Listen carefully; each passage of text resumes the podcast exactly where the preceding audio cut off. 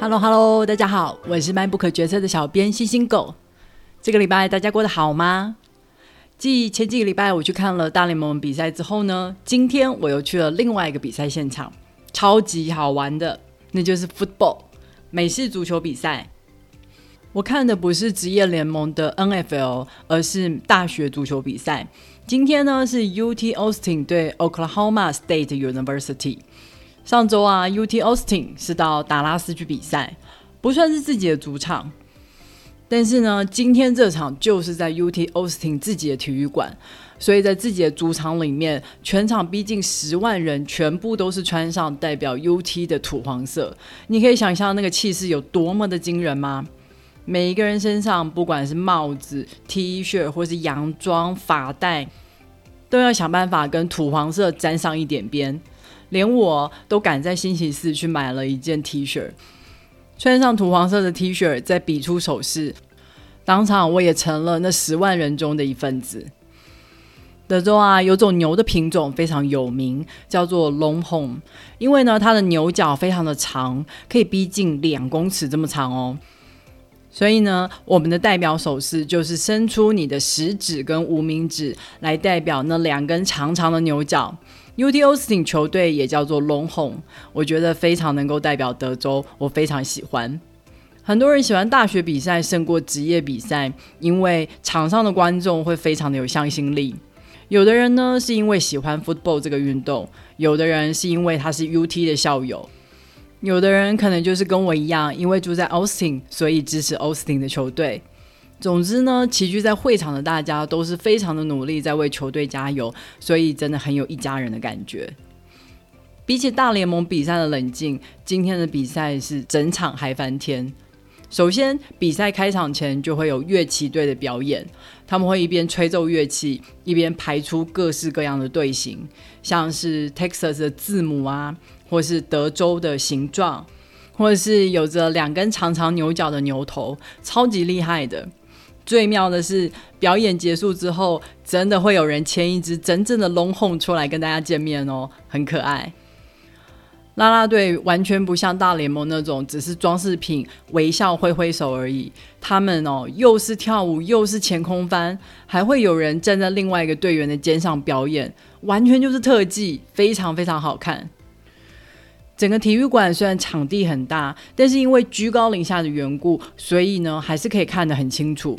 而且大荧幕也会随时就立刻重播刚刚近距离的画面，让场上的每个观众都可以随时跟上比赛的节奏。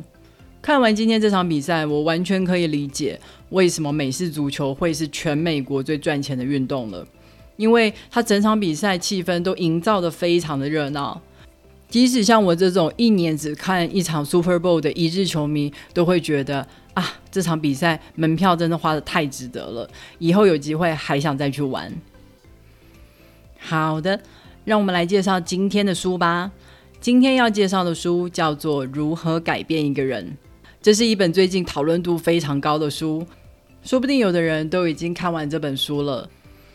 我不知道大家会不会跟我一样有一种奇怪的心理，就是讨厌看畅销书，就觉得别人越是在讨论什么书，说什么书好，就越不想看。但是啊，有些书会热卖，真的不是没有理由的。例如我们在第十集介绍的《原子习惯》，还有我们今天介绍的这本书，都是，他们都是值得看的好书。这本书的作者是一个行销学的教授，他的前一本书讲的是如何成功的把一个东西推销出去。今天介绍这本书更有普遍性，谈的是你如何改变一个人的想法。当你能改变一个人的想法的时候，你不只能成功的卖给他东西，你还可以让你的小孩不要偏食，让主管接受你的方案，让不同政党的人投票给你支持的候选人。甚至能跟绑匪谈判，确保人质的安全。从书里面举的各式各样的例子，就可以说明作者所整理出来的方法是适用于各种场景的。因为这一切的基本都是基于人的心理。想要改变一个人的想法，我们就要先从人为什么会抗拒改变开始说起。接下来就让我来介绍这本书吧。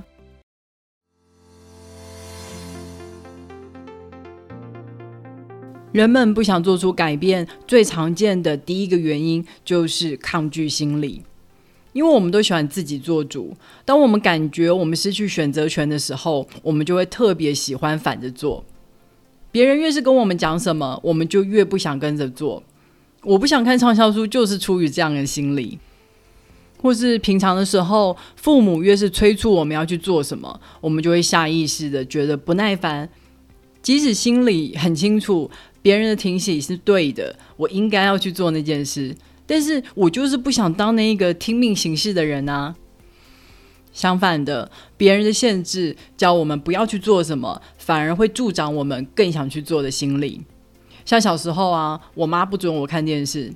所以呢，只要她一不在家，我一定是电视看到爆，即使根本就没有好看的节目，我还是舍不得关掉电视去写功课。现在长大了，没有人会再限制我看电视，我反而成了一个很少看电视的人。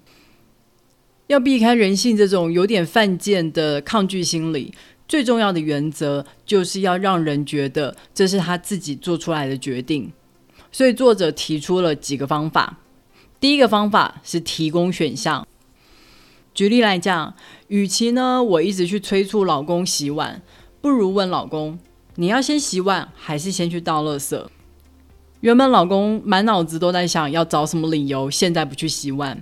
但是现在我提供选项以后，他就变成在想：诶，哪个选项比较好啊？再举另外一个例子。中午和同事出去吃饭的时候，你是不是最讨厌原本说随便的那个人？在你提议说要去吃麦当劳的时候，就说不要。下次记得把提议改成选项。诶，我们今天要吃麦当劳还是吃面呢？第二个方法是利用发问来诱导对方。这个方法我常用。像我在当主管的时候，即使呢我心中已经有了决定。但是呢，我也不会直接去指示对方要怎么做，因为现在已经不流行这种上对下的态度了。通常我会用一个一个的问题，让对方顺着我的思考逻辑，而自己讲出我中意的那个方案。当对方参与了做决定的过程以后，他在做的时候就会更加的尽心。他碰到问题的时候，也会想办法解决，而不会两手一摊，觉得啊，这是你的决定，你来收烂摊子吧。非常的好用，大家下次可以试试看哦。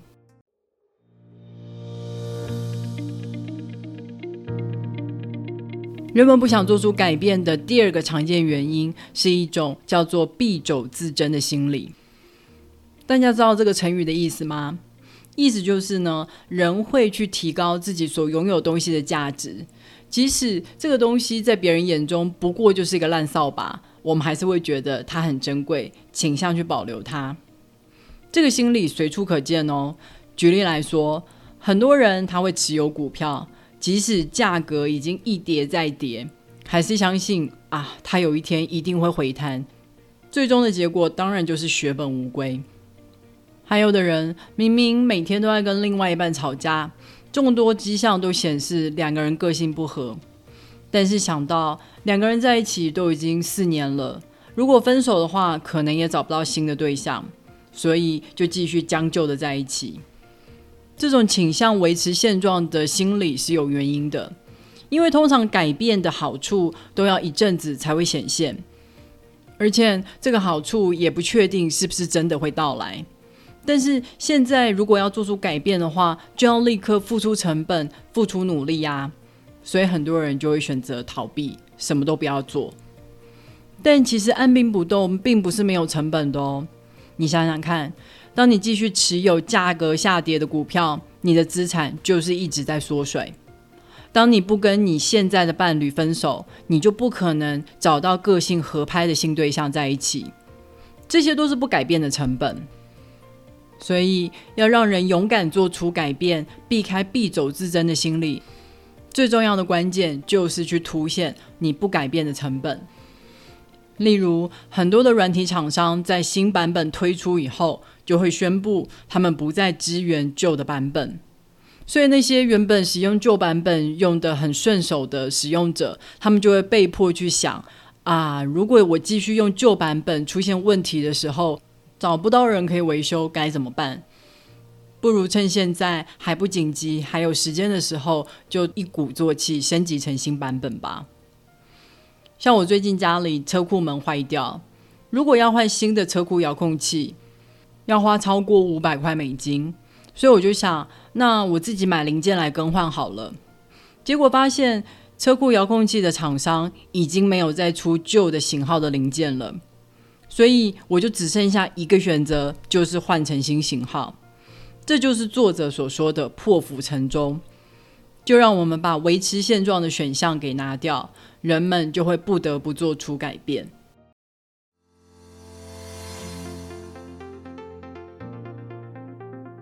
第三个，人们不喜欢做出改变的原因是不确定性。人呢，不只会觉得自己拥有的东西价值比较高。人也有一种回避风险的倾向。想象一下，假设你今天出去旅游要订旅馆的时候，A 旅馆的房间每一间都一样，品质中上，但也称不上特别的好；而 B 旅馆则是有部分的房间有重新装潢过，特别的新，特别的好；但是没有重新装潢过的房间，则是比 A 旅馆的房间还要差。但在你真的入住之前，你都无法确定你会住到新房间还是旧房间。如果是你的话，你会选择 A 旅馆还是 B 旅馆呢？大部分的人都会选择 A，因为啊，B 的不确定性为这个选项增添了风险。虽然 B 有的时候会比 A 好，但是有的时候会比 A 还要差。我怎么知道我会落到哪一区呢？既然如此，那我宁可选择我已经非常确定的 A。这就是很多人倾向维持现状的原因。现状不是没有问题，但是我已经很清楚问题是什么，也知道该怎么处理这些问题。如果我做出改变以后，就会增加不确定性。改变以后可能会比较好，但也有可能会出现新的问题啊，而我不知道要怎么去处理那个新问题。所以我就宁可不要做出改变。要破解这个心理，其实非常的简单，就是去降低改变的不确定性。作者提出了四个非常有用的方法。第一个叫做免费升值，很多的软体都会利用这个方法，像是 Spotify，它有分免费版跟会员版。免费版可以让使用者体验到 Spotify 最强大的功能，就是随时更新的音乐库。当使用者爱上这个体验以后，而想要进一步避开广告，让音乐不中断，他就可以付钱加入会员。还有像是现在的云端硬碟已经很普及，每个人都在使用。但是它刚推出来的时候，使用者是充满疑惑的：为什么我要把我个人的照片跟资料上传到云端呢？所以这些厂商就提供两 G 的免费空间，让使用者去体验。当使用者发现，诶，资料上传到云端以后，我不同的 device，不管是手机或是电脑，都可以很方便存取，好处多多。那么他就愿意付钱去购买更多的空间。第二个方法就是降低试用成本，这个方法已经存在在各行各业，随处可见了。衣服它会提供免费试穿，车子可以免费试乘，食物可以免费试吃。原因很简单，只要当人们亲身尝试过后，所谓的不确定感就会大大的降低，那么自然就会愿意去使用购买这些新的事物。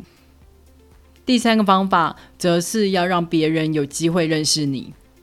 前面提到的两个方法，都是针对那些已经产生兴趣，但是还抱有一些疑虑、不敢行动的人。那么，我们要怎么打开那些完全不认识你的人的心房呢？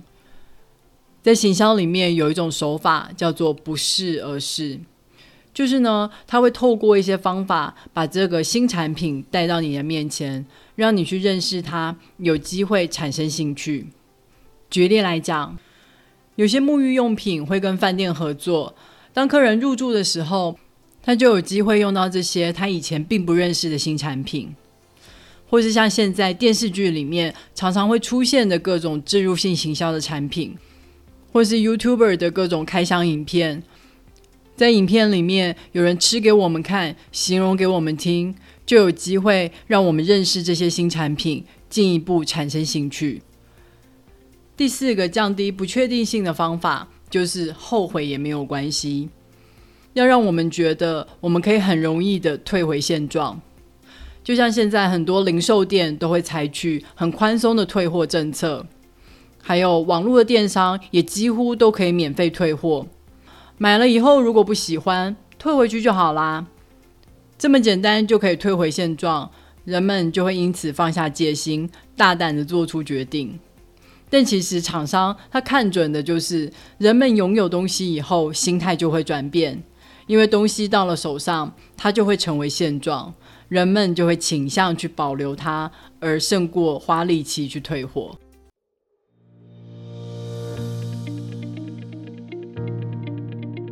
第四个，人们拒绝做出改变的原因，是因为距离。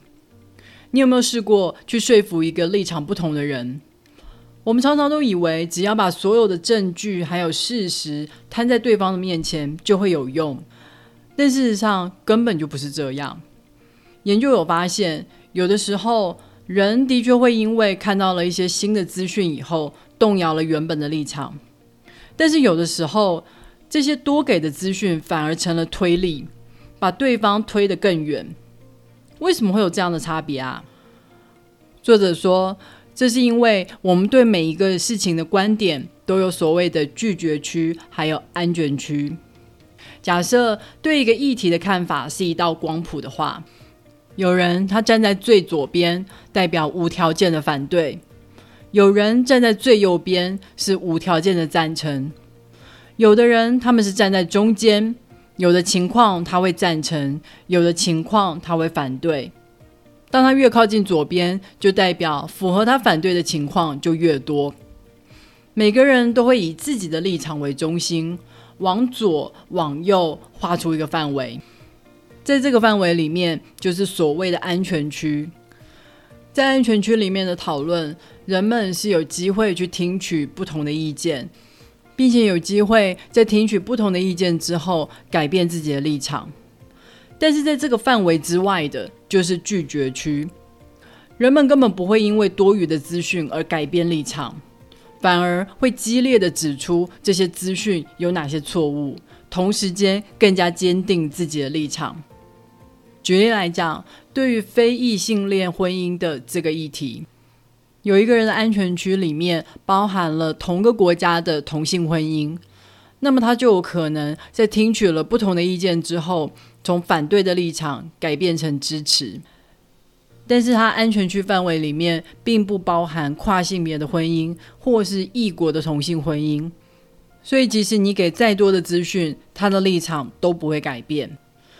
这就是作者所说的距离。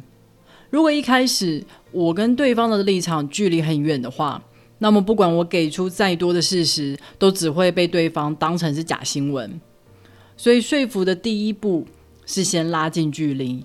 当距离缩短到安全区的范围里面，我们给出的资讯才有帮助。如果今天我们想要说服的是一大群人。那么我们可以先找那些距离我们立场比较接近的族群，因为这些人是比较有可能改变想法的。等到他们加入我们的行列以后，也会扩大我们的支持族群范围。那个时候，我们就有可能可以接近原本距离我们很遥远的族群了。那如果今天没有中间派可以接近，每一个人都距离很遥远的话，该怎么办呢？我们就要有耐心的循序渐进，慢慢靠近。举例来讲，我想要说服我的伴侣吃素，如果我今天就非常阿爸的说，从今以后你就不可以吃肉，对方一定受不了嘛。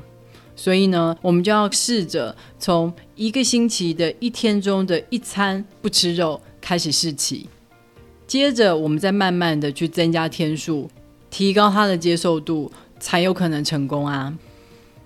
或是举例来说，我们想要实现非核家园的目标，也不是立刻就把所有的核电厂都关闭，是要循序渐进的去增加其他能源的供电量。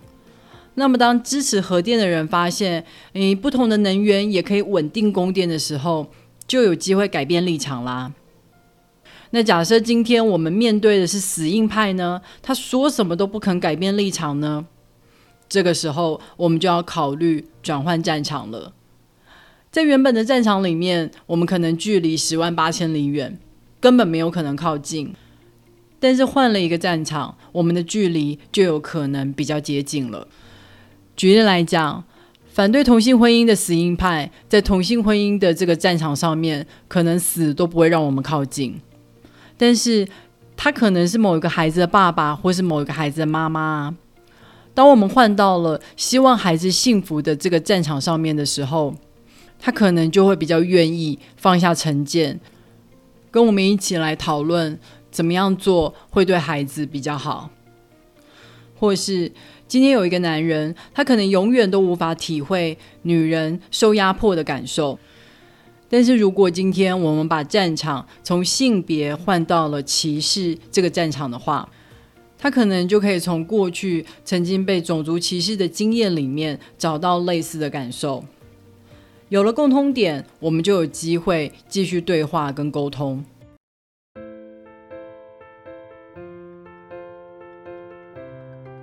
好的，如何改变一个人这本书就介绍到这里了。改变一个人的想法并不容易。如果我们不先了解人性的话，只想硬碰硬，一定只会事倍功半，把对方推得更远。所以作者才会从人为什么会抗拒改变的心理开始讲起。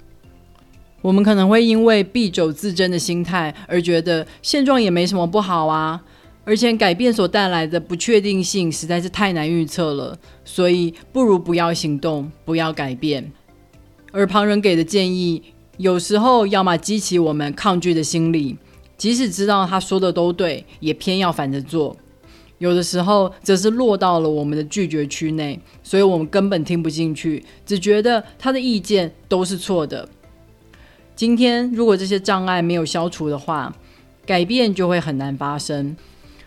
作者针对了这些心理，一一提出破解之道，非常的实用，大家可以试试看。如果你对这本书感兴趣的话，别忘了透过 MyBook 决策的导购链接来购买这本书哦。网址是 triple w 点 mybook 点 tw。